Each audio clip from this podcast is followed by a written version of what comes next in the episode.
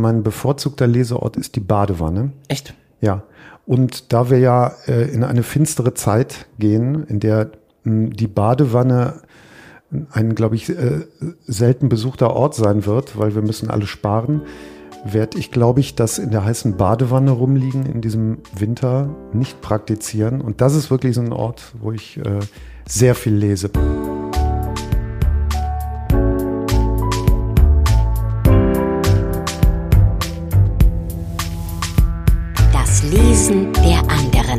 Prominente Menschen sprechen über Bücher, die sie geprägt haben. Mit Christian Möller.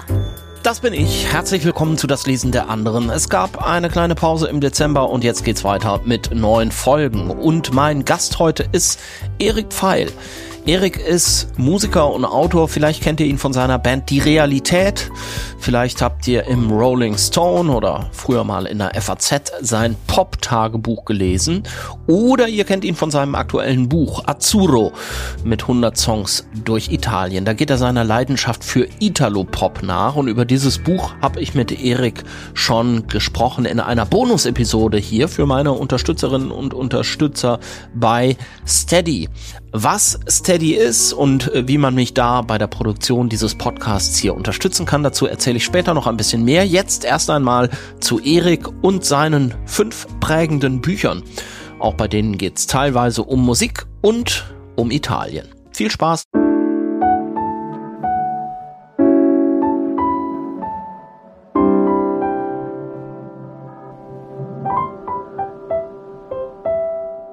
So, Hello. Hello.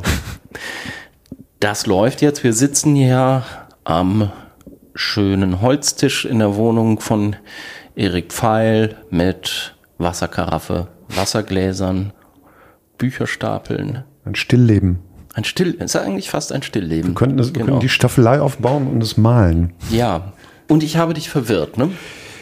Äh, du meinst mit Dem Wort prägend. Ja, prägend, weil mh, ja, was ist prägend? Ne? Ist, Ja. äh, ich denke mal, das erste Buch, was ich wahrscheinlich oder an das ich mich erinnere, was ich als Kind gelesen habe, ist wahrscheinlich die hier die Häschenschule oder die Hasenschule oder wie das hieß. Ja. Da frage ich mich, aber war das prägend? Ne? Umgekehrt kannst du natürlich. Ich habe neulich ein Buch gelesen, was mich wirklich wieder sehr umgehauen hat, wo ich aber dachte, naja, wird man jetzt mit 52 noch geprägt? Also, hm, ich Ja, weiß es stimmt. nicht. Ich will es ein bisschen hoffen, dass noch Prä Jahre der Prägung vor mir liegen, aber Das wäre ganz schön, ne, wenn das nicht irgendwann aufhört. Aber ich habe auch so den Eindruck, dass ähm, von der empirischen Forschung, die ich hier in diesem Podcast vorgenommen habe, das meiste an Prägung so bis 30 passiert, oder? Könnte das sein? Ja, wobei ähm, ich muss mir da jetzt vielleicht schon wieder widersprechen. Also ich bin so ein Sehr gerne. äh, klassischer Phasenmensch. Ne? Ich habe Ja. immer Phasen. Ähm, weiß nicht, ich verbringe ein halbes Jahr, wohne ich in der Get Back-Doku. Äh, danach äh, will ich gar nichts, was mit Beatles zu tun hat und muss mich in irgendeine andere Welt reinsteigern. Und das impliziert ja eigentlich, dass du da so sehr ins, wie sagt man, ins, ins Hasenloch reingehst, äh, dass das natürlich auch extrem was mit dir macht. Ne? Und offenbar findet das dann doch noch im, im hohen Alter statt. Würdest du sagen, die Beatles-Doku hat dich geprägt?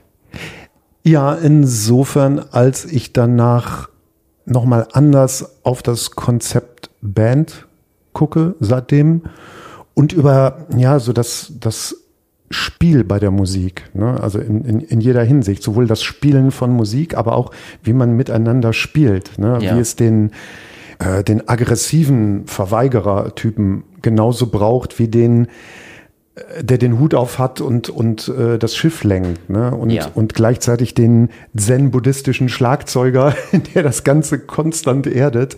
Also wie so Dynamiken da am, am Werk sind, äh, fand ich ganz toll. Wer bist du denn in eurer Band in der Realität? Also ich fürchte, in der Realität war ich Paul McCartney hoch 10. Echt? Ja, eine totale Nervensäge. Nee, du musst dann Solo anders spielen. Ja. Na, wa- warum machen wir jetzt nicht, warum nehmen wir jetzt nicht auch noch diese Songs auf, äh, nachdem wir gerade auf dem, auf dem Dach das und das gemacht haben? Also der, der immer noch mehr wollte und äh, das äh, hat auch zu Reibereien geführt, ja. In der Realität. Mhm. Okay. Ja. Aber wir wollen ja jetzt über Bücher reden und gar Richtig. nicht über Musik. Und das mit dem Prägen ist so eine, ist so eine Sache. Ich habe halt einfach am Anfang von diesem Podcast irgendwie nach einem, nach einem guten Begriff gesucht, der dazu führen sollte, dass nicht jeder einfach sagt irgendwie, oh, das sind hier meine Lieblingsbücher Ja. und ich habe einen ganz erlesenen Geschmack, äh, den ich hier mal gerne vorführen möchte, was natürlich auch interessant sein kann, aber ich wollte auch ganz gerne, dass die Leute nochmal in dunklen Ecken ihrer Lesebiografie vielleicht so ein bisschen graben. Hast du das jetzt gemacht? Das habe ich gemacht. Ich habe wirklich, wie schon gesagt, über dieses Wort prägend sehr viel nachgedacht und äh, ja, das, das, womit ich hier jetzt sitze, das ist das Ergebnis. Wobei, ich muss dazu sagen, ich habe, als meine Tochter 18 wurde, das ist äh, zwei Jahre her demnächst, habe ich ihr all meine prägenden Bücher vermacht. Ach.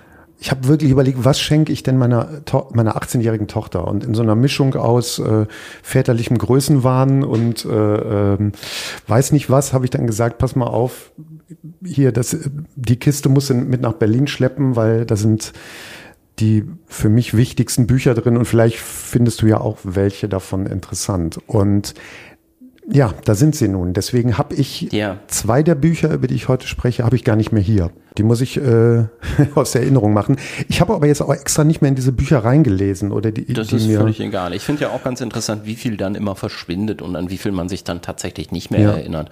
Das ist auch ein Thema, was sich hier schon durchgezogen hat. Also ich stelle das manchmal mit, äh, mit Erschrecken fest. Geht Mhm. dir das auch so, dass du dann denkst, irgendwie, Gott, das Buch war doch so toll und dann gräbt man da irgendwie und es ist noch gar nicht so lange her und Ja. trotzdem ist es schon verschwunden.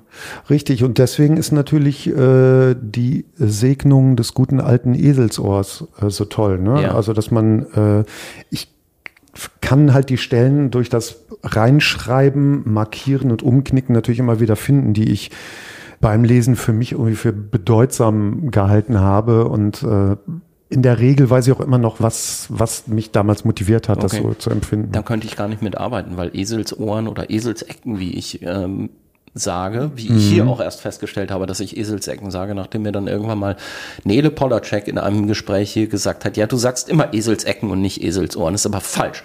Aber das nur in Klammern. Ich mache Eselsecken oder Esels, Eselsohren einfach immer da rein, wo ich gerade aufhöre zu lesen, so als Lesezeichen. Ich mache oben Lesezeichen, unten Markierungen. Ah, Ja. das ist auch nicht schlecht. Das ist verdammt clever.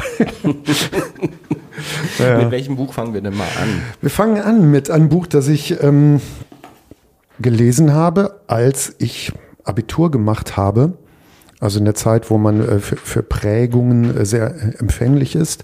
Oder Zivildienst gemacht habe, ich weiß das nicht mehr so genau. Muss wohl so um 1990 gewesen sein oder Ende 80er. Richard Brautigan, Die Abtreibung. Eine historische Romanze 1966. Stimmt, da war der Untertitel schon so interessant. Genau. Ne? Das ist das Veröffentlichungsjahr, glaube ich, ne? Richtig, das ist das Veröffentlichungsjahr und dieses Buch ist Ende der 80er im Eichborn Verlag erschienen und äh, schau doch mal, wie schön das ist. Ja. Also ich finde das wahnsinnig Ja. das schön. Also das ist so der alte Eichborn Verlag, der damals äh, ja so Brautigan für den hiesigen Markt wiederentdeckt hat. Das war ja so ein, ja im Grunde so ein Proto-Hippie, ja. der einen extrem lakonischen Stil gepflegt hat. Also lakonisch ist gar kein Ausdruck äh, fast dafür. Das ist so lakonisch, dass das, das staubt schon fast. Sieht auch so ein bisschen staubig aus. Also nicht das Buch jetzt, Ja. obwohl es zerlesen aussieht, aber so ist, Das hat ist gelebt. Ja, es ist ja so Sand ist abgebildet oder so Wüsten. Ja. Naja, und so ein Gebäude, ne, was Ja. schon so eine mythische Unschärfe hat, so als wäre es so in der flirrenden Hitze. Und es geht in dem Buch um eine Bibliothek, eine ja sehr geheimnisvolle Bibliothek, die vom äh, Protagonisten des Buchs geleitet wird und wo man äh, hinkommen kann und sein Buchmanuskript abgeben kann. Da kommen dann, weiß nicht, ältere Damen, die Bücher geschrieben haben über Blumenzucht in äh, dunklen Zimmern oder so. Also wirklich so Kauzbücher. Und, und die geben dort das Manuskript ab, das wird dann einsortiert. Und es kommt aber nie jemand, das ist nicht vorgesehen, um eins dieser Bücher auszuleihen, sondern es geht nur darum, sie zu archivieren in dieser Ja. geheimnisvollen Bibliothek. Und Das ist eine schöne Idee. Ne, Ja, und das, wie gesagt, in einem Sound geschrieben, der, der Lakonie neu definiert. Ich war mal auf einem Konzert vom leider verstorbenen äh, Nils Koppruch. Ja. Und der war auch ein riesen Brotigan-Fan. Und der trug während dieses Konzerts immer wieder Gedichte von ihm vor. Und das sind wirklich so Aphorismen, die so auf so eine Pointe zufahren und kurz vorher abbiegen. und das verweigern und so im Nichts enden. Und ja, dieser Brotigan, das, ich, ich liebe den sehr. Ich habe das Buch tatsächlich seither äh, nie wieder gelesen. Ich habe jetzt noch mal reingelesen, ob mich dieser Sound immer noch so anmacht und äh, der macht mich immer noch sehr an. Ich lese ja gerade auf dem Cover, ich langte in meine Tasche und holte ein Taschentuch und einen Schokoladenriegel heraus. Wenn jemand Kummer hat oder Sorgen, dann sage ich ihm immer, dass alles gut werden wird und gebe ihm einen Schokoladenriegel. Das verblüfft die Leute und es tut ihnen gut. Also so, das ist so der Ja. Sound. Auch so eine vorsätzliche Naivität. Ja, so. ja, ich finde das Cover, ähm, da, da bleibe ich irgendwie noch ein bisschen dran kleben, weil also der der Titel des Buches scheint das Unwichtigste zu sein, ne? was Mhm. draufsteht. Also Bra Brautigan steht ganz groß, Ja. der Autorenname, und dann sieht man halt dieses dieses Bild und auf dieser Sandfläche steht jetzt in roter Schrift da dieser Ausschnitt, den du gerade angelesen hast. Ja. Aber der, der Blick fällt nicht als erstes auf den Titel, ne? Genau.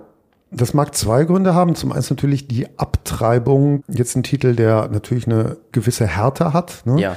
Wobei man sagen muss, diese Abtreibung, also in, in dem Punkt ist dieses Buch wirklich ein Pionierwerk. Also diese Abtreibung wird auch, die ist großes Thema der zweiten Hälfte des Buchs und die wird mit einer unfassbaren Selbstverständlichkeit behandelt. Und Wie kommt, wie kommt die denn da rein, wenn Leute jetzt ihre, das klingt ja eher so ein bisschen Metaebenenmäßig und verspielt, ne? Eine Bibliothek der ungelesenen Bücher. Na, er hat, der, der Protagonist hat äh, eine ja eigentlich konstanter vor sich hin schlummernde, in den dunklen Zimmern dieser Bibliothek vor sich hin schlummernde Geliebte äh, namens Vaida, deren Schönheit er auch unablässig preist und der er Schokoladenriegel bringt, ne, wie gerade Ja. beschrieben, oder einen Kaffee und äh, die beiden sind bis über beide Ohren verliebt.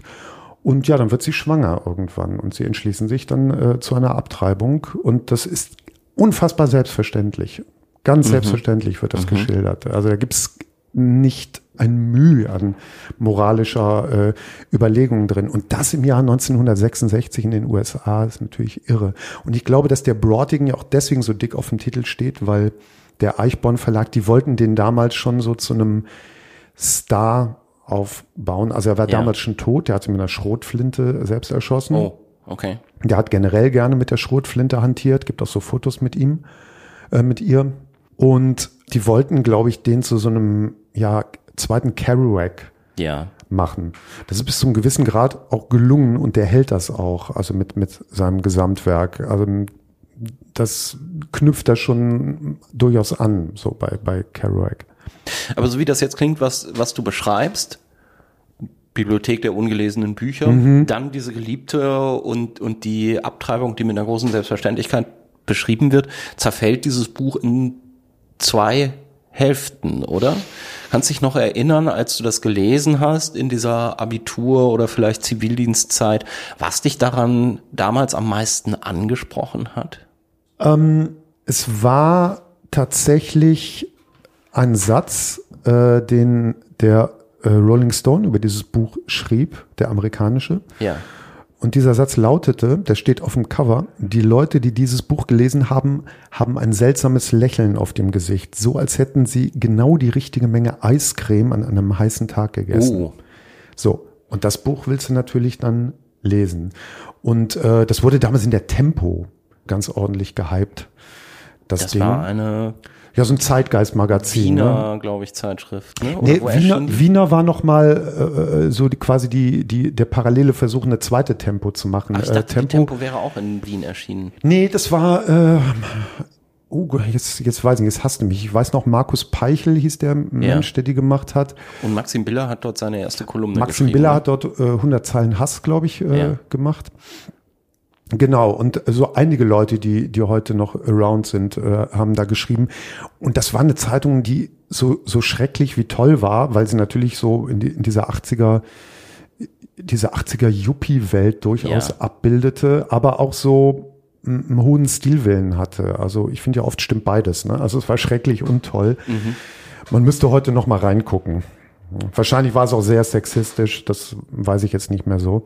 Und die hypten damals diesen Brotigan sehr. Und da gab es dann so Artikel, wo mit dem Bild, wo er mit der Schrotflinte da steht und äh, ja, wo so eigentlich so ein, so ein Mythos Okay, erzählt ja, wird. es ist ne? natürlich auch wirklich der ideale Protagonist dann für einen illustrierten Porträt, ne? Ja, auf Ja. jeden Fall. Es gibt auch eine tolle Platte von einem amerikanischen Songwriter, Doug Orton, die heißt äh, Richard Brotigans Buddy. Und da steht er auch mit einer Schrotflinte drauf.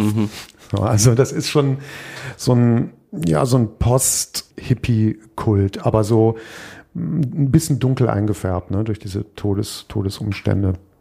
Aber ist es denn das, wo du sagen würdest, so dieses Beatnik-mäßige, was, was dich auch mit 18 oder so so ein bisschen fasziniert hat? Tierisch. Ja. Also ich war so ein zu später Hippie, äh, ein Bergisch-Gladbacher Hippie. Also, aber man muss ja auch sagen, in den 80ern gab es ja ein Hippie-Revival. Ne? Ja. Also die Beatles wurden wieder entdeckt, Psychedelic wurde wieder groß.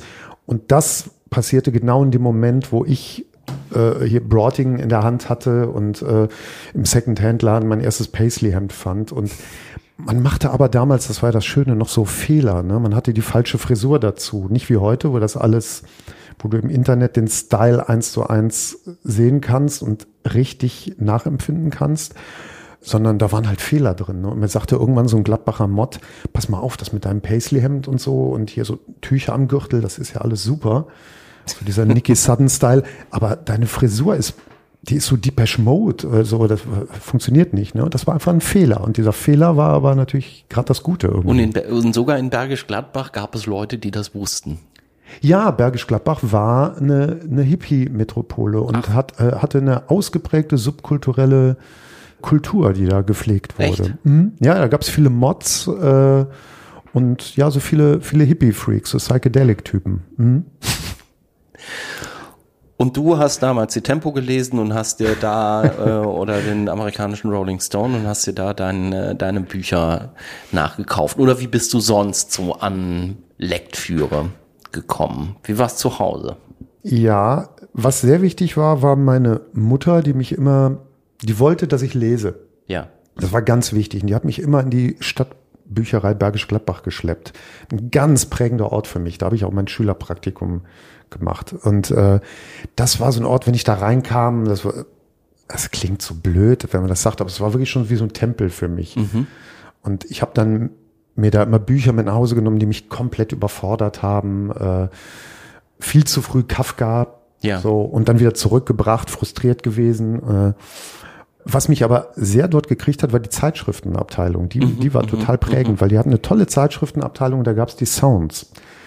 Und da habe ich dann zum ersten Mal äh, Dietrich Dietrichsen gelesen und sowas. Und das war ganz wichtig. Habe ich auch nicht verstanden, aber das hat mich so auf diesen Pfad gebracht mit diesem über Musik schreiben oder das Schreiben über Musik für irgendwas, ja, zumindest semi-literarisches halten. Ja.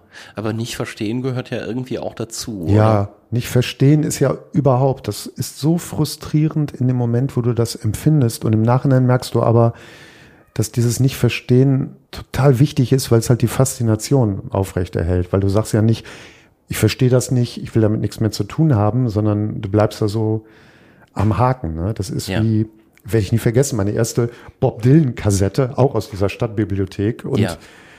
ich habe das gehört und gedacht, ich kapiere es überhaupt nicht, warum das der einer der wichtigsten Musiker der Welt sein soll. Kann man überhaupt nicht singen. Nee.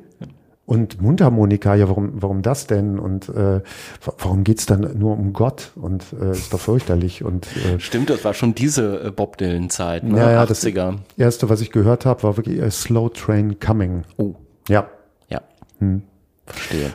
genau. Die habe ich dann zurückgetragen in die Stadtbücherei. Und ja, also das habe ich meiner Mutter zu verdanken, die mich wirklich im wahrsten Sinne des Wortes an der Hand nahm, mit dorthin nahm und auch sagte, kann der Junge hier ein Praktikum machen? Ach, toll. Ja, das war wichtig. Und aber ähm, Bob Dylan bringt uns dann eigentlich zu dem Bring uns zu Bob Dylan. zum, zum nächsten Buch, oder? Oder Ja. wäre das jetzt gar nicht deine Reihenfolge gewesen? Ja, wir können auch durcheinander machen, Ja. oder? Also, Boah, ist das dick. ja, das ist mein dickes Buch. Ja. Das ist ein Brikett. Das ist Bob Ja, das Dylan. sind drei Briketts, würde ich sagen. Das sind drei Briketts. Ja, das ist auch die letzte Ausgabe. Also da ist nochmal ein Album dazugekommen. Wir, wir reden von Bob Dylan Lyrics. Ja, und ich habe immer jahrelang eigentlich gesagt, meine Literatur sind äh, Songtexte. Ja. War auch immer so. Weil ich immer das Format Songtext wahnsinnig ernst genommen habe. So, und das ist, das hat, ja, bis zu einem gewissen Grad war es auch immer Literaturersatz. Also ich habe deutlich mehr Musik gehört und, und, und mich durch Texte gekämpft oder versucht, die zu durchdringen, als Bücher gelesen.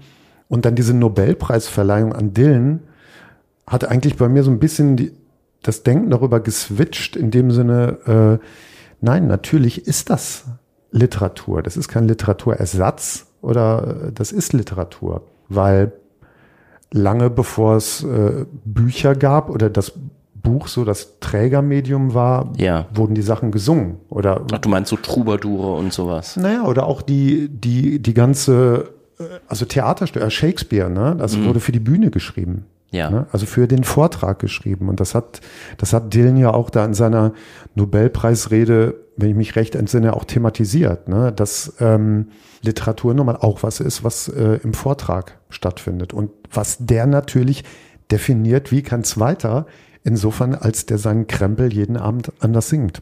Ja. Und wer hier auf dem Bob Dylan-Konzert war, weiß im Guten wie im Schlechten, das merkt man wahnsinnig schnell, dass der keinesfalls hier auf die Bühne kommt, so Paul McCartney-mäßig, um jetzt die Jukebox zu machen, sondern die Laune des Tages trifft den Song. ne? Ja. Und in dem Spannungsverhältnis wirst du, oder hast du mit dem zu tun, was da von der Bühne kommt. Finde ich sagenhaft und einmalig. Bob Dylan ist auch schon, ja, vielleicht insofern auch ähnlich wie große Literatur oder meinetwegen. Also ich würde immer das, ich verstehe, wie du es meinst. Ich finde es immer noch schwierig, das so zu betrachten, weil für mich ist es doch vorrangig Musik und Musik hat ja auch nur mal Text, so von daher. Aber wie auch immer, es ist sowas, wo man sich so dran abarbeitet, oder? Man, man kehrt zu bestimmten Sachen auch immer wieder zurück, bestimmte Songs und entdeckt nochmal Ja. was, was einem vorher nicht aufgefallen ist. Und das ist ja schon erstaunlich bei äh, letztlich Sachen, die dann irgendwie nach fünf Minuten auch wieder vorbei sind. Also anders als jetzt irgendwie so ein äh, Zauberberg von Thomas Genau. Mann oder so. Oder, Genau. oder, oder das Schloss oder der Prozess von Kafka Ja. oder so. Also den Zauberberg, den liest du ja, würde ich mal sagen, maximal einmal im Leben und ähm, musst dir eben die, dann die Eselsohren-Ecken da reinmachen. und Songs, die hörst du natürlich tausendfach und das ist natürlich die große Stärke, dass du, und das ist auch wieder das Spezifische bei Bob Dylan, dass du natürlich in unterschiedlichen Lebensphasen andere Sachen bei dem findest, weil der trägt dich natürlich durchs Leben Ja. und eben auch dadurch, dass er dich qua eben des Umstandes, dass das Musik ist, auch eben anders begleiten kann als ein Thomas Mann, ne? wo du es äh, einfach erinnern musst, ne? was da drin stand oder äh, nachlesen musst. Ne? Und ich höre viele Bob Dylan-Songs heute halt komplett anders. Ich fand am Anfang so diesen surrealistisch-psychedelischen Feuerkopf halt ganz interessant, ne? der diese Wortgetüme in die Welt stellt. Und heute finde ich halt eher so diese dünnhäutigen Sachen, wo der auch so Alter in die Popmusik trägt ne? Ja. und zum Thema macht. So, das Ja. kriegt mich ganz immens. Der gibt ja auch nicht viele Musiker, die einen so lange begleiten und die das dann, also jetzt ist Paul McCartney ja auch immer noch aktiv Ja. oder Rolling Stones sind da auch immer noch zugange. Mhm. Aber da ist das ja nicht so wie bei Dylan, dass es immer noch neue Songs gibt, die Genau. dann auch wieder mit der aktuellen Lebensphase viel näher verbunden sind. Ne? Ja, bei McCartney schon mit Einschränkungen. Ne? Also der macht ja auch immer noch Platten und die sind auch gut. Ähm, aber er hat natürlich eine andere Fallhöhe äh, über die Musikalität. Ja. Und Dylan kann natürlich ganz anders in, in das Thema Alter reingehen, ne? weil er einfach sagt, ja, dann bin ich halt jetzt dieser Südstaaten äh, äh, Honky-Tonk-Sänger mit einem schmalen Mustache und äh, das ist die Rolle, die ich mir quasi fürs Alter ausgedacht habe und durch die hört ihr jetzt die Songs. ne? Das finde ich so schön. Würdest du denn für dich sagen, Dylan ist da eigentlich so ein, so ein, so ein ständiger Begleiter schon immer oder gibt es da einen Schwerpunkt in einer bestimmten Lebensphase für dich? Also auch, wann du angefangen hast, dich mit den Texten näher auseinanderzusetzen. Da sind wir wieder beim Thema Prägung. Ich bin total spät auf Bob Dylan gekommen. Mhm. Ne, siehe äh, die Geschichte mit der Kassette aus der Stadtbücherei, die mir überhaupt nicht gefallen hat. Ich habe den erst ja in einer, so, ja, so einer mittel, mittelschweren Lebenskrise so mit 35 mhm. entdeckt. Mhm. Und es hat mich weggeblasen und ich habe gedacht, was ist denn da los? Und dann spielte der auch direkt in Oberhausen und ich bin hin und dachte, ich bin in einem Raum mit diesem Typen, es kann nicht wahr sein. Ja. Und das hat mich nie wieder losgelassen. Und der hat auch überhaupt einen Stellenwert hier in der Familie, also wirklich, weil es ja schon so der, der Sänger des Haushalts hier ist, mhm. ne, der neben italienischer Musik, die man ja irgendwie zu Recht mit, mit irgendwie mit mir verbindet, der hier einfach am meisten läuft ne, und der jederzeit äh, laufen kann auch. Also es gibt keinen Moment, wo ich nicht Bob Dylan hören könnte, muss ich sagen.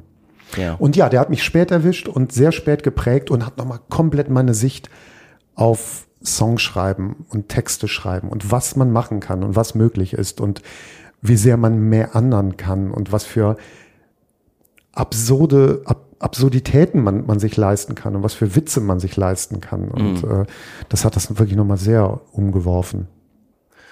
Okay. Kommen wir zum nächsten Buch. Ja, sehr gerne. Was komplett anderes. Ja, das dünner ist mir auch. dünner. Und das ist mir jetzt echt eine Herzensangelegenheit. Ja, das ist ein Sachbuch von, der Autor heißt Christian Kessler. Das Buch heißt Das wilde Auge, ein Streifzug durch den italienischen Horrorfilm. Genau, und du hast, wir haben ja vorher kurz geschrieben, du hast dann nochmal auch Stichwort prägend gesagt, so, nee, ich schmeiße ein anderes Buch runter, ich muss dieses Buch mitnehmen. Ja, ne? ja. weil das ist ein Buch, mir hat neulich jemand was total Schönes gesagt über mein Buch. Das, ich ich sage das nur, um herzuleiten. Der, der Francesco Wilking von, von Höchster Eisenbahn, Ach, wie toll. Ja. der sagte, ich habe dein Buch immer dabei tags oder nachts. Ich habe das immer dabei und ich weiß manchmal gar nicht, wie oft habe ich ein Kapitel schon gelesen, aber ich will so den Zustand gerne. Ich bin da so gerne drin. Ja. Und das habe ich mit diesem Buch äh, Christian Kessler, Das wilde Auge, ein Streifzug durch den italienischen Horrorfilm, Nerd Heaven, ne, muss man sagen, nerdy as uh, can be. Und das ist ein Autor, der ja, ist ein Filmjournalist, äh, wie ich finde, Deutschlands bester Filmjournalist. Und der schreibt eben ganz toll über Nischenthemen, sehr viel über Italien, das italienische Kino, das ein wahnsinnig faszinierendes Kino ist, analog zur Musik. Sehr draufgängerisch, sehr wild, sehr visionär, sehr wichtig, sehr prägend, aber auch sehr grell und, und brutal und roh und, und wild. Und die Art, wie er darüber schreibt, ist von einer äh, ja, Leichtigkeit und einer einer stetigen äh, äh, Zugewandtheit zum Humor, der für mich, muss ich sagen, sehr prägend war. Also, dass man Humor zulässt. Auch in einem Text, der vielleicht eigentlich journalistisch ist ja. und wo das so gar keinen Platz hätte. Ja. Ne? Und der erlaubt sich das aber. Und also das heißt, das war letztlich auch ein Vorbild für dein eigenes Schreiben über Musik. Ja, ja. auf jeden Fall.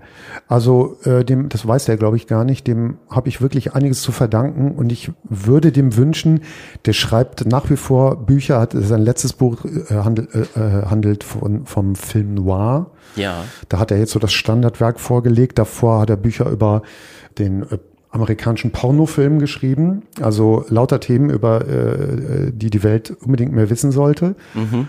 und er schreibt halt wirklich ganz wunderbar darüber. Und er kennt, das mag ich so, er kennt keinen Unterschied oder er kennt ihn schon, aber er verwischt ihn sehr charmant zwischen dem Erhabenen und, und dem Vulgären. Das, das mag ich sehr. Mhm.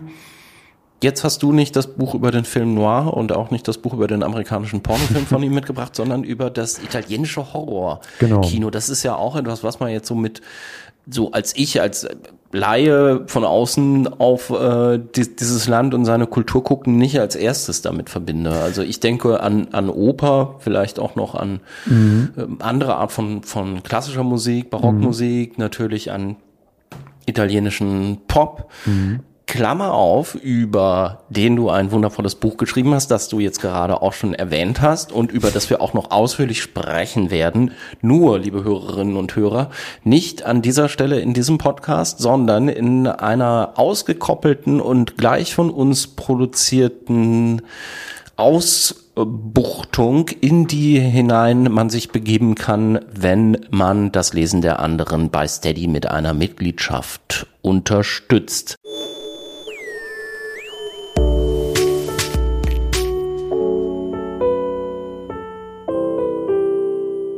Hey, kurze Unterbrechung in eigener Sache mal eben. Wenn euch dieser Podcast hier gut gefällt, dann habt ihr ja vielleicht Lust, mich bei der Produktion zu unterstützen.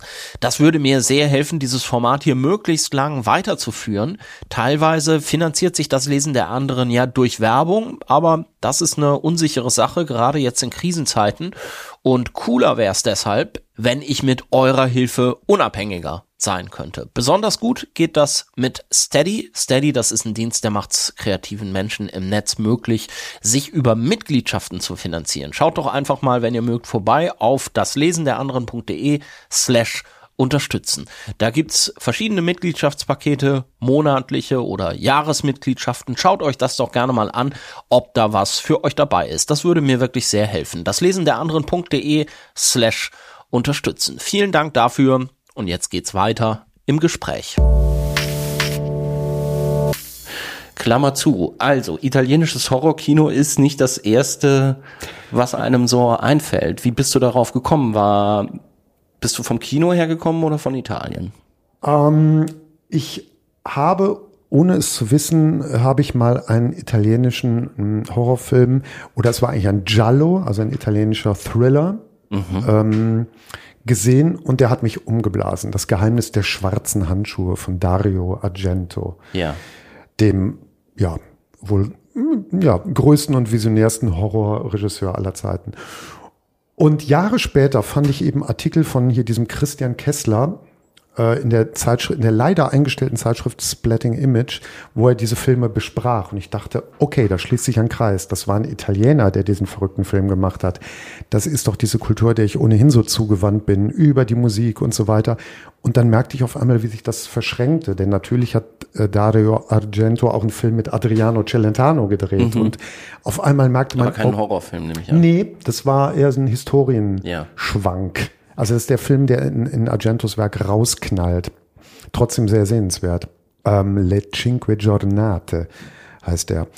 Und dann war ich komplett am Haken, was diese italienischen Horrorfilme angeht. Und man muss sagen, das italienische Horrorkino, Cineasten wissen das. Die haben alles erfunden. Also äh, alles, was mit, mit, mit Terror und der der Ausgestaltung oder de, dem Finden des Schönen im Schrecken zu tun hat. Ja. Also natürlich auch eine Kernkompetenz Italiens, wenn man so will. das Schöne im Schrecklichen. Da sind die Italiener also wahnsinnig visionär gewesen in den 60ern und 70ern. Mario Bava ist, ist da zu nennen und eben natürlich Dario Argento, der gerade wieder einen neuen Film gemacht hat. Der Es geht so. Aber die 70er Jahre Filme von dem, also Filme wie Suspiria, Profondo Rosso, Inferno, also die haben auch alle so verführerische Titel und das sind ganz rätselhafte, meandernde, idiosynkratische Filme, die ihre eigene Handlung mittendrin vergessen, äh, die die Schauspielführung vergessen, aber wo ein Aufwand betrieben wird, um so Schönheitstableaus zu entwerfen, der so italienisch ist wie nur irgendwas. Und das beschreibt eben Christian Kessler so toll wie kein anderer. Und was ich ja toll finde, ist einfach, wenn man über etwas liest und teilweise, teilweise das über die Sache lesen beinahe genauso schön ist wie das Thema selbst. Du bist dann auch schon, wenn dich Sachen so interessieren, Filme, Musik, ja. Literatur, dann bist du auch schon so der Nerd, der sich reingräbt, oder? Und dann ja. was drüber liest und wissen möchte über Hintergründe und genau. so weiter. Genau. Also ich bin immer, ich bin so gar niemand, das ist sowas, das habe ich im Laufe meines Lebens gelernt. Ich bin jetzt nicht horizontal interessiert. Also ich bin nicht jemand, der sagt, ich möchte gerne mal jeden Ort auf der Welt gesehen haben ja. und ach, ich habe jetzt aber schon zweimal äh, italienisch gegessen, jetzt möchte ich aber mal vietnamesisch. Also Vielfalt ist in meinem Leben kein Wert. So, ich finde Vielfalt ist was, Vielfalt ist schnell Beliebigkeit und man hat dann zwar mal alles gesehen, aber nichts Mhm. verstanden, denke ich immer. Und ich, ich mag es lieber, mich in wenige Sachen extrem reinzusteigern und wenn ich dann irgendwann mal aus der Welt getragen werde, so denken zu können, okay, du hast vielleicht nicht viel gesehen, aber ein paar Sachen und die hast du äh, geliebt und da bist du so mit deiner Seele drin angekommen Ja. und da, da hast du dich gespürt drin. So, das, das wäre für mich eher ein, ein Wert. Und so ist das bei so Themen, das ist dann italienischer Horrorfilm, Bob Dylan, italienische Popmusik, die Beatles. also das sind dann so Sachen, in denen ich wohne. Aber ist ja mit einem Beruf von dir, von dem ich im Moment gar nicht weiß, übst du den überhaupt noch aus? Würdest du dich als Journalisten, Nee. als Musikjournalisten noch sehen? Aber du hast das ja lange gemacht. Dem steht das ja auch so ein bisschen entgegen, oder? Ja, ich habe aber immer die Bezeichnung Musikjournalist äh, barsch von mir gewiesen, weil ich wirklich Was nicht, wäre denn die Bezeichnung? ich sage mal Autor. Okay. Also Autor und Musiker, sage ich. Äh, so ich, ich, ich sage mal gerne, ich kenne es von beiden Enden. Ne? Ich weiß, wie es ist, wenn du auf der Bühne stehst äh, und Vorband für jemanden bist und alle hassen dich. Ich weiß aber auch Ja. Schreibenderweise, wie, wie, das ist, wenn man die Vorband hasst. quälend es sein kann, wenn da jemand auf der Bühne Ja. sein, sein Tagebuch singt und man denkt, zum Ende kommen bitte. Und äh, das kenne ich beides, aber ich sag, ich habe den Begriff Musikjournalist für mich nie gemocht, weil ich, äh, ich mache also eigentlich keine Interviews oder versuche da was rauszukriegen. Also ich, ich finde, ich, ich sehe das immer so wie so ein Trampolin, auf dem ich von, von dem aus ich zu einem Thema komme, die Musik. Ja. Ich kenne Musikjournalisten, die sehr gut sind. Mein, mein Freund und Kollege Mike Brüggemeier, den würde ich als solchen sehen. Und der, Vom Rolling Stone. ne? genau, schreibt auch sehr tolle Bücher. Und der kann das sehr gut. Also so journalistisch schreiben und hat dann auch die, die, den Nerv für Recherche oder, oder Sachen da toll erzählen zu können. Und da bin ich zu sprunghaft für äh, äh, und zu weiß nicht, also mir fällt dann sch schnell was ein, wo ich denke, ich kann jetzt nicht so bei dem Thema bleiben, ich muss weg, Ja. mehr anderen. Also das heißt, die Kolumne ist eigentlich so die für dich erfundene Form, wenn man so will. Ne? Ja, weil ich da ja auch so wirklich über irgendwas schreiben kann ne? und die Musik eher so ein Vorwand ist oder, oder das Medium, das mich dahin bringt, über das, worüber ich eigentlich schreib, schreiben will, wie, äh, weiß nicht, ein Tag in der Bahn oder wie es ist, ins Schwimmbad zu gehen und warum immer die Leute am lautesten Musik hören, deren Musik definitiv die schlimmste ist. Ne? Also es kommt nie jemand und sagt, äh, ich möchte jetzt, ich gehe ins Schwimmbad, ich höre jetzt ganz laut Bob Dylan. Ne? Das macht keiner, sondern Ja, das stimmt. wäre ja mal interessant. Kannst du ja selber mal machen. Ja, ich bin jetzt am Punkt meines Lebens, wo es, wo, wo es auf nichts mehr ankommt und wo man wirklich volles Risiko gehen kann und dann auch mal Bob Dylan im Schwimmbad ganz laut. All along the Watchtower vom Sprungbrett übers Schwimmbad blasen kann. genau. Gute Idee.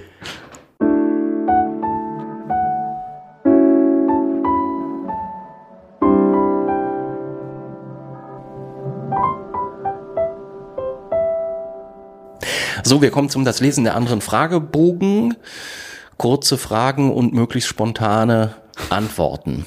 Dein Haus brennt. Drei Gegenstände darfst du mitnehmen. Einer davon ist ein Buch und ich hätte von dir gerne die Gegenstände, die zwei und das Buch.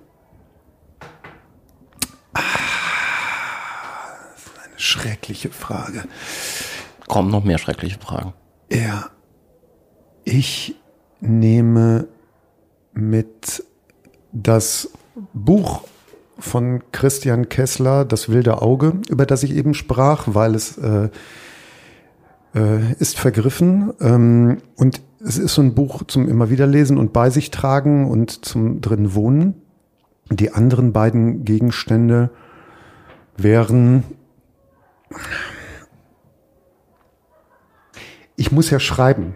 Insofern, ich muss ja darüber schreiben, dass mein Haus brennt. Insofern nehme ich einen Notizblock mit und einen Stift. Damit wären es drei, ne, mit Ja. dem Buch, oder? Okay.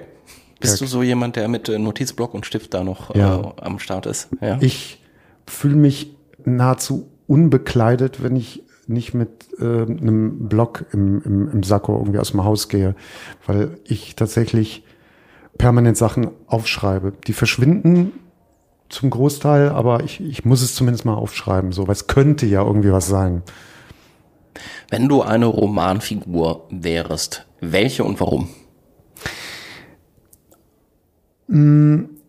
Ich wäre gerne, äh, ich kann jetzt gar nicht die spezifische Romanfigur sagen, aber ich wäre gerne äh, in der Welt äh, des Buchs Felix Krull dabei Von Thomas Mann. gewesen, von Thomas Mann. Felix Krull selber wäre ich nicht gerne, weil ich für diesen Charakter nicht das Rüstzeug habe.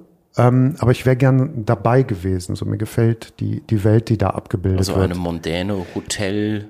Ja, diese Welt. mondäne, komplett untergegangene Hotelwelt, in der man sich erschleichen kann, zu was dazuzugehören, wo du heute eigentlich ja nur mit, mit Geld oder im richtigen Lifting reinkommst. So, ne? Also das gibt's ja nicht mehr. Du kannst mit einem Schriftsteller, einer Schriftstellerin vergangener Jahrhunderte oder Jahrzehnte sprechen. Mit wem und worüber? Dann würde ich Fritz J. Radatz nehmen. Ach, toll. Ja.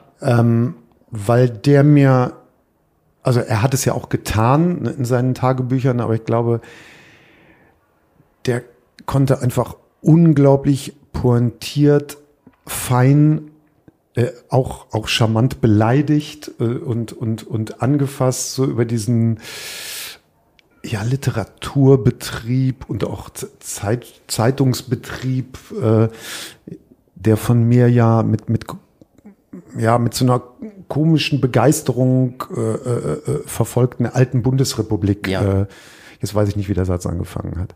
Aber jedenfalls, der konnte das unglaublich gut äh, aufspießen. Der Literatur, nee, der Feuilletonchef. Feuilletonchef, genau, ne? ehemals ja, der, der Zeit, der sich äh, genau mit Ankündigung aus dem Leben verabschiedet hatte. Ne? Stimmt. Äh, hat. Ja. Ja, und der einfach ein, ein Dandy alter Schule war und der ein sehr lust, die, diese Tagebücher sind sehr, sehr lustig. Also die müssten eigentlich auch hier auf dem Tisch liegen. Hast du einen bevorzugten Leseort? Ja, das ist ganz fürchterlich, denn mein bevorzugter Leseort ist die Badewanne. Echt? Ja. Und da wir ja äh, in eine finstere Zeit gehen, in der mh, die Badewanne ein, glaube ich, äh, selten besuchter Ort sein wird, weil wir müssen alle sparen, werde ich, glaube ich, das in der heißen Badewanne rumliegen in diesem Winter nicht praktizieren. Und das ist wirklich so ein Ort, wo ich äh, sehr viel lese. Ansonsten. Ist aber nicht ungefährlich, ne? Für, Nicht- die, für die Bücher. Nee, aber so sehen meine Bücher ja auch aus. Ne? Also da, ich bin auch jemand, ich finde Gegenstände, die, die müssen ja so belebt werden. Ne? Also hier, das ist so ein Buch, da ist der, da sind etliche Strände Italiens drin. hier genauso. Ne? Und Ja. ich stelle ja auch gerne so Kaffeetassen auf Bücher drauf und dann sind diese Ringe da drauf nicht vorsätzlich, aber mir passiert das irgendwie. Und ja, das kann ruhig in die Wanne fallen, das Buch. Das ist okay. Hast du schon mal an einem ganz unbequemen Ort ein Buch trotzdem zu Ende lesen müssen, weil du nicht anders konntest, weil es so spannend war? Also ich lese sehr viel, wie man bei mir vermuten würde, verbringe ich äh, doch relativ viel Zeit in Italien und natürlich dann auch an Stränden, weil da bin ich mir nicht zu fein für. Und italienische Strände sind wichtig, weil die erzählen unglaublich viel. Und da lese ich sehr viel. Und ich bin gleichzeitig aber ein unglaublich schlechter Strandsitzer. Also ich bin so der klassische Rückenproblematiker, das ist so mein, mein Wunderpunkt ist der Rücken. Und wenn ich da krumm am Strand sitze, das, das, das sieht aus wie abstrakte Kunst. Also es ist nicht schön. Äh, das tut weh. Wie ist dein Bücherregal sortiert? Ich habe in dem Sinne kein Bücherregal, weil Bücher sind bei mir oder in der gemeinsamen Wohnung von meiner Frau und mir übers gesamte Haus verteilt. Also die liegen auf Stapeln rum. Hier hinter uns ist die Toilette, da, da sind ziemlich viele Bücher. In meinem Arbeitszimmer sind viele Bücher. Oben am Dachboden sind viele Bücher, hier ums Eck sind Bücher. Aber ich hab, bin jetzt nicht so der Bücherwand-Typ, der so mit der Bücherwand rum repräsentieren muss. Muss man Bücher, die man angefangen hat, zu Ende lesen oder Nein. brichst du gerne ab? Ja, ich breche gerne ab und äh, teilweise mit einem gewissen Frust, weil ich einfach merke, dieses Buch ist gut, es kriegt mich aber nicht zu diesem jedem Zeitpunkt meines Lebens. Äh, ich habe gerade ein Buch von, von Autoren abgebrochen, die, über die ich glaube ich gleich auch noch was sage. weil es nicht zum Zeitpunkt passte oder weil ich die, diese Versenkung nicht hinbekommen habe in das Buch. Also absolut abbrechen, auf jeden Fall. Also das heißt aber auch äh, die Qualität würdigen und ähm, selber davon ähm, am Haken zu sein, wie du äh, jetzt schon mehrfach gesagt hast, sind zwei unterschiedliche Dinge. Genau, sind zwei unterschiedliche Dinge. Das ist aber wie bei Musik. Ähm, ich finde zum Beispiel, Joni Mitchell ist eine geniale Musikerin, äh, eine einmalige Künstlerin, wirklich, was Joni Mitchell kann, kann nur Joni Mitchell. Ich kann das aber nicht oft und gut hören. Ich muss ja gestehen, dass sich Joni Mitchell mir bisher wirklich gar nicht erschlossen hat. Und ähm, das ist vielleicht auch so ein ganz gutes Beispiel, weil da möchte ja. man das gerne, weil man so oft gehört hat, wie toll das ist. Aber ich, ähm, du, du findest es ja selber auch, aber ich weiß gar nicht. Also Joni Mitchell und ich irgendwie haben wir noch nicht zusammengefunden. Ja, Joni, Joni und ich. Ein Buchtitel, ne? Eselsohren, beziehungsweise Eselsecken, wie es in der Tradition dieses Podcasts heißt, oder Lesezeichen. Beides. Ich mache, wie gesagt, immer oben merke ich mir, wo ich aufgehört habe zu lesen und unten, wenn auf der Seite irgendwas Relevantes war. Ich schreibe auch rein, ich schreibe auch manchmal was um oder äh, führe das wohin, wo, wo ich die Verbindung hinkriegen wollte. Ich mache mir aber auch ein Post-it rein, also wirklich alles. E-Book oder gebundenes Buch? Gebundenes Buch. Das also E-Book bin ich, bin ich mir zu fein für.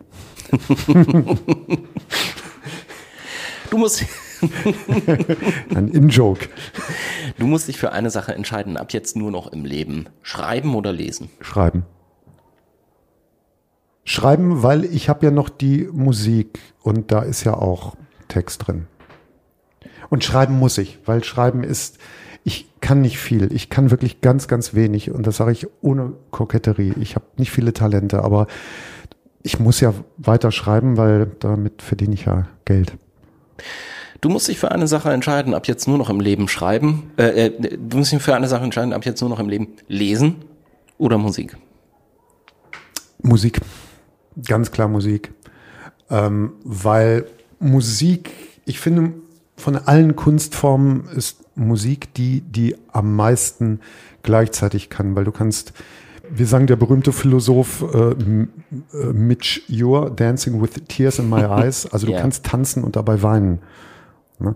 Oder du kannst äh, dir von einem Text total den Kopf verdrehen lassen und gleichzeitig finden, dass jetzt aber gleich der Beat Drop ganz toll ist oder so. Ne? Also in Musik geht so viel gleichzeitig und ist so reichhaltig und schneidet wirklich noch mal tiefer, finde ich, als, als Literatur. Du sitzt auf dem Sofa oder liegst in der heißen Badewanne mit dem Buch, auf das du dich schon den ganzen Tag gefreut hast. Womit kann ich dich da denn noch weglocken? Äh, indem du äh, zum Beispiel aus dem Nebenzimmer rufst, ach, schau, sie wiederholen äh, den lustigen alten Celentano-Film im Fernsehen am Nachmittag. Äh, komm doch rasch. Dafür würde ich sofort die Badewanne verlassen. Das ist ja auch interessant, dass du nachmittags in der Badewanne schon liegst. Also ich bin wirklich äh, das, was man eine Frostbeule nennt. Ich bin totaler Sommermensch. Ich bin so, ein, so, ein, so eine Eidechse. Also ich flexe dann wirklich so. Und äh, ich bin im Sommer in meinem Element und im Winter, das ist für mich wirklich ein Kampf, durch den Tag zu kommen. Es ist ein einziges Gefriere und da ist die Badewanne natürlich so ein Erlösungsort, zumal wenn ein Buch äh, auf dem Badewannenrand liegt, aber nicht diesen Winter. Tempi passati. Kommen wir zu deinem nächsten Buch, zum vierten. Ja, das ist jetzt, jetzt kommen die beiden Bücher, die ich ähm, meiner Tochter vermacht habe, die mir deswegen nicht vorliegen und ich habe sie mir auch noch nicht nachgekauft. Und das wäre jetzt die wilde Geschichte vom Wassertrinker von John, John Irving. Irving. Mm, ich bin gar nicht so der riesen John Irving-Fan. Ich habe aber auch nicht so viel von ihm gelesen. Ist ja so ein bisschen so ein, so ein Totklopp-Autor. Aber dieses Buch Die wilde Geschichte vom Wassertrinker habe ich ja ungefähr zur selben Zeit gelesen hier wie, wie die Abtreibung von Broughtigan. Also wir reden von meinen frühen Zwanzigern. Ich hatte da eine Freundin in Düsseldorf und bin immer von Köln nach Düsseldorf mit der Bahn gefahren und habe dann die wilde Geschichte vom Wassertrinker gelesen und entsinne mich, dass ich wirklich im Zug Lachkrämpfe bekommen habe. Und ich dachte, mhm. okay, ich kann jetzt hier nicht weiterlesen.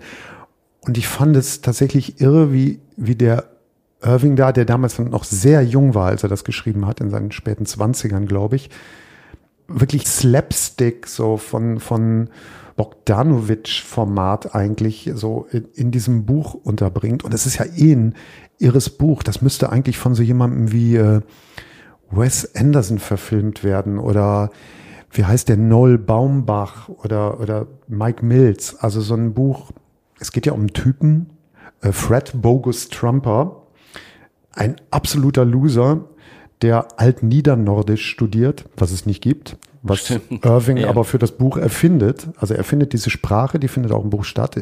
Der studiert das und muss da so ein wichtiges Werk des Altniedernordischen, da will er seine, seine Arbeit drüber schreiben. Gleichzeitig dreht ein Freund einen Dokumentarfilm über ihn als das Leben als Scheitern, so mehr oder weniger. Er schreibt die ganze Zeit Protestbriefe äh, an die Stadtwerke und so weiter, weil er seine Rechnung nicht bezahlen kann. Also wirklich ein ganz rührend verfranstes Männerleben. Und das Entscheidende ist, er hat eine Verengung der Harnröhre, wegen der er ganz viel Wasser trinken muss. Deswegen heißt ja. die wilde Geschichte vom Wassertrinker. Für mich eigentlich das beste urologische Buch, noch besser als äh, hier Portnoys Beschwerden äh, von, von Philip Roth, glaube genau, ich. Genau, ne? ja. ja. Wie da wirklich mit so Männerthemen auf eine Art umgegangen wird, wo wirklich auch schon in den frühen 70ern unglaublich demaskiert wird. Ja. Ne, so dieses typisch männliche, jammerige und seinen Kram nicht zu Ende kriegen und wie das da in dem Buch aufgepiekst wird. Es ist wahnsinnig lustig. Ich weiß jetzt nicht, ob es das beste Buch war, um es meiner Tochter zu schenken, weil vielleicht ist es doch ein Männerbuch. Das, ja, irgendwie schon, ne? ne? glaube ich. Ja. Aber wirklich so ein Männerbuch mit einem gehörigen Bruch drinne und der um die Lächerlichkeit und die, die Tragödie so des Männerseins einfach sehr weiß. Und da, ich finde das ein sehr weises Buch über, über Männer.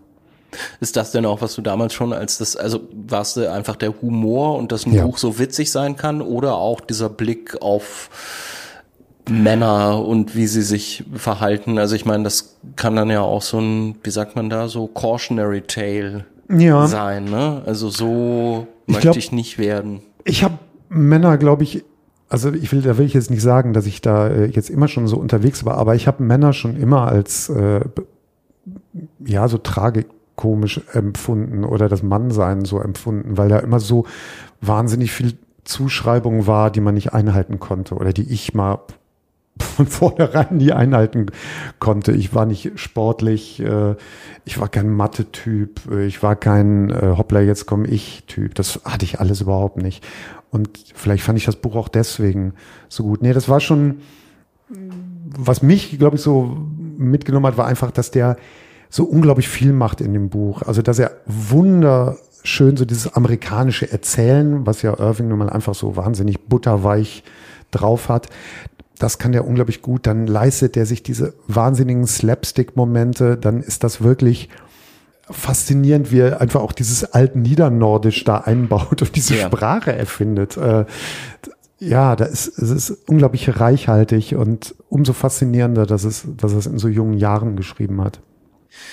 Du hast gerade gesagt, du hast äh, gar nicht so viel Irving gelesen, aber wie, mhm. wie ist das? Wenn, wenn du so ein Buch liest, dann holt man sich schon doch erst nochmal das nächste, oder?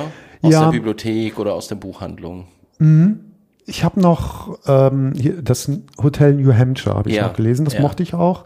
Ich habe zum Beispiel Gab nie gelesen, weil das, ich habe auch den Film nie gesehen, weil das so around war und ich zu der Zeit Sachen, die so omnipräsent waren, erstmal per se abgelehnt ah, okay, So Distinktionsgewinn. Genau, hm. Distinktionsgewinn, so dieser pubertäre Reflex, ja. nee, not me.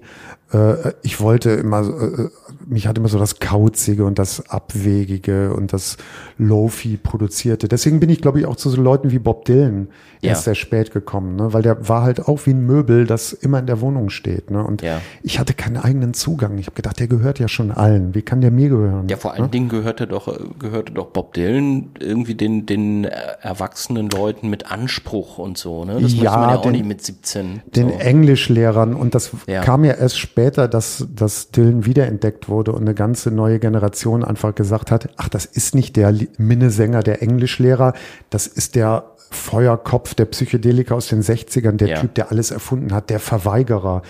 Also ich habe, Humor ist da auch wieder der Punkt. Ich habe Dylan, jetzt sind wir wieder bei Dylan, Stimmt. Ich habe den, glaube ich, in dem Moment für mich entdeckt, als ich gemerkt habe, ach, der ist ja eigentlich so ein Helge Schneider-artiger Typ. Da ist ja, Ah, ja. da ist ja so dieser sich krümmende Kauz auf der Bühne, der, der nicht funktioniert, der auch sein Publikum ein bisschen abstraft, wenn es zu sehr das, das Offensichtliche einfordert, ne, und zu viel Bobby ruft und sowas.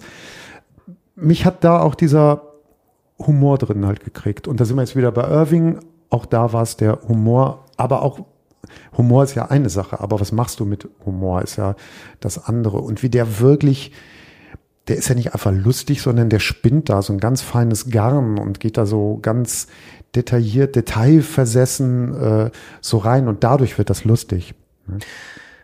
Ist Humor denn auch etwas, was in deinem letzten Buch zum Tragen kommt? Ja, schon, ne? Oder? Ja, auch. Äh, das letzte Buch stammt von dem äh, italienischen Autorengespann äh, Fruttero und Lucentini. Das waren so zwei äh, Gentlemen aus Norditalien, glaube ich. Ja, die, Turin, glaube ich, ne? Turin? Ja. richtig.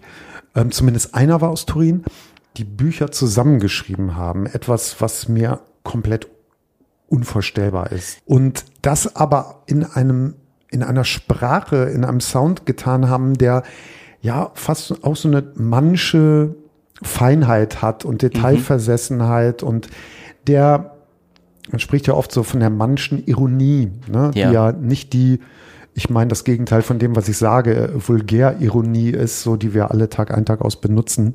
Oh, das war aber köstlich. äh, Ne? Äh, und die ist auch bei Fruttero und Lucentini eigentlich die ganze Zeit da. Und es ist eine ganz feine, ge ge gestelzte Sprache, die sehr so dieses kunstsinnige Italien, das so ein bisschen manchmal in Vergessenheit zu geraten droht, weil vielen so erstmal also dieses grelle Italien Ja. oft einfällt. Und Fruttero und Lucentini, das sind so, ja, zwei feine, gefühlt, die waren immer schon alt, so zwei feinere ältere Herren in Leinensackos, die diese ganz toll komponierten Romane geschrieben haben, die oft eine, so die Anwehung des Krimihaften auch in ich sich tragen. Also ich dachte, das, es sind Krimis, hätte ich jetzt gedacht. Es sind sehr oft Krimis oder Ja. Kriminar. Und das Buch, was ich hier äh, äh, vorstellen möchte, eigentlich die, die Sonntagsfrau, das ist so ein Buch, da geht's um, um Morde in Turin. Ja. Und der, was, was da einfach wieder so toll ist, der ermittelnde Kommissario ist Sizilianer. Sprich, das Buch erzählt so den inneritalienischen Nord-Süd-Konflikt, Ja. der wahnsinnig wichtig für Italien Ja. ist äh, und den man sich hier denkt, geht man ja immer so von so einem homogenen Kulturraum aus, dabei ist das ein ganz zerrissenes Land so und das merkst du halt in dem Buch, ne, dass dieser Kommissario aus dem Süden in diese feine ja, in diese Haute Volée äh, Turins da eintritt und da eigentlich nicht wirklich erwünscht ist. Ja. So, ne? Und damit spielt das Buch so die ganze Zeit. Und es ist noch unglaublich spannend. Ja, und man lernt wahnsinnig viel über Italien in dem Buch. Und die Sprache ist toll. Es ist verfilmt worden mit äh, Jean-Louis Trantagnan, kürzlich verstorben, der ja oft Italiener gespielt hat. Äh, hier auf Hatte den nicht auch Marcello Mastroianni in dem Film? Marcello Mastroianni Ja. spielt den sizilianischen Kommissar Ah. und äh, das ist faszinierend. Und äh, Soundtrack Ennio Morricone, da sind wir wieder bei der italienischen Musik, es Ja. ist eine, eine, einz eine einzige Freude. Aber das Buch ist noch toller. Also ich empfehle das Buch. Ist das denn, jetzt hast du gerade schon gesagt, es äh, erzählt wahnsinnig viel über das Land. Mhm. Ähm, da- das bedeutet dir ja einfach sehr viel Italien. Hast du es dir auch ähm, neben der Musik auch über die Literatur erschlossen? Auch, aber nicht so sehr wie über Film und Musik. Also Ja. Film war wahnsinnig wichtig. Also ich habe meine 90er, siehe das Christian Kessler Buch, wirklich in einer Parallelwelt äh, des italienischen Kinos verbracht. Und meine Frau hatte, äh, ja, kann ich ja nicht hoch genug anrechnen, die hat das wirklich alles immer mitgeguckt und so meine, meine Besessenheiten da, also die konnte dann auch was damit anfangen, was ich ja. sehr schön fand. Äh, und die hat den ganzen Kram dann immer mitgeguckt. Und hier Novecento von Bertolucci. Und jetzt müssen wir aber auch noch mal die ganzen äh, Vittorio De Sica Komödien gucken. Jetzt aber auch wieder italienische Polizeifilme äh, mit mit fragwürdiger Selbstjustiz, wo die wo die Straßen brennen in Italien. Und das hat mir so am meisten eigentlich erzählt. Ja. Die Bücher aber auch klar hat man mal dann auch mal wieder Pasolini das ein oder andere gelesen, ne, was natürlich auch sehr wichtig ist, so um Italien zu kapieren. Aber ich finde, gerade über so ähm, Krimis oder Krimi-ähnliche Romane funktioniert es oft besonders gut, oder? Das ist ja eh was, was ich, wo ich dieses Fruttero und Lucentini-Buch zum Anlass nehmen möchte. Ich bin totaler Genre-Leser. Ich bin ja. Krimi, begeisterter Krimi-Leser. Und ich habe erst gedacht, ich stelle dir nur Krimis vor.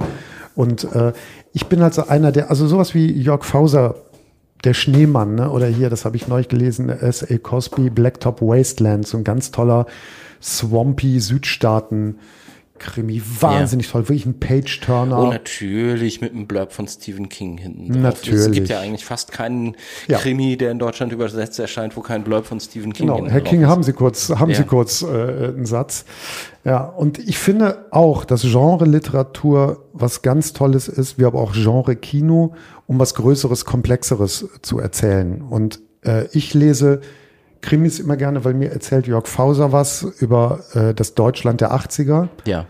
Äh, mir erzählt Blacktop Wasteland was darüber, wie, wie es ist, in den amerikanischen Südstaaten äh, People of Color zu sein. Ne? Und das, das liebe ich sehr. Und mir erzählen Fruttero und Lucentini unglaublich viel über das Nord-Süd-Gefälle Italiens, über die feine Gesellschaft in Turin und ja, äh, ja was, was, was da so am Werke ist. Das war das Lesen der anderen heute mit Erik Pfeil und äh, fünf Büchern, unter anderem von Bob Dylan, von Christian, wie heißt der? Kessler. Kessler. Von Richard Brautigan, und von Fruttero und Lucentini und John Irving. Und John Irving. Und am Schluss wie immer hier die Frage, was bedeuten dir denn Bücher im Allgemeinen, Erik? Ich, Bücher sind was, was ich um mich haben muss, wo ich auch reinfleddere. Da sind wir wieder bei dem, bei diesem E-Book-Ding. Also ich bin ein haptischer Typ. Ich komme aus dem Jahrhundert, was abgelaufen ist und ich, ich brauche so einen Krempel so um mich rum. Deswegen sehen die so aus, wie sie aussehen. Man kann die auch so hinwerfen und dann machen die sowas. Ja. Und, äh, ja, bedeuten mir viel. Das sind so Speicher. Ne? Vielen Dank. Ich danke. Das war das Lesen der anderen. Heute mit dem Musiker und Autor Erik Pfeil über Bücher von Richard Broughtingham, Bob Dylan, John Irving und anderen haben wir gesprochen. Die Bücher findet ihr nochmal in den Show Notes auf daslesenderanderen.de. Und wenn ihr schon mal da seid, überlegt euch doch gerne mal, ob ihr mich mit einer Steady-Mitgliedschaft unterstützen möchtet. Alles dazu findet ihr auf daslesenderanderen.de slash unterstützen. Vielen Dank dafür und vielen Dank natürlich auch sowieso fürs Zuhören. Ich bin Christian Möller. Macht's gut. Tschüss.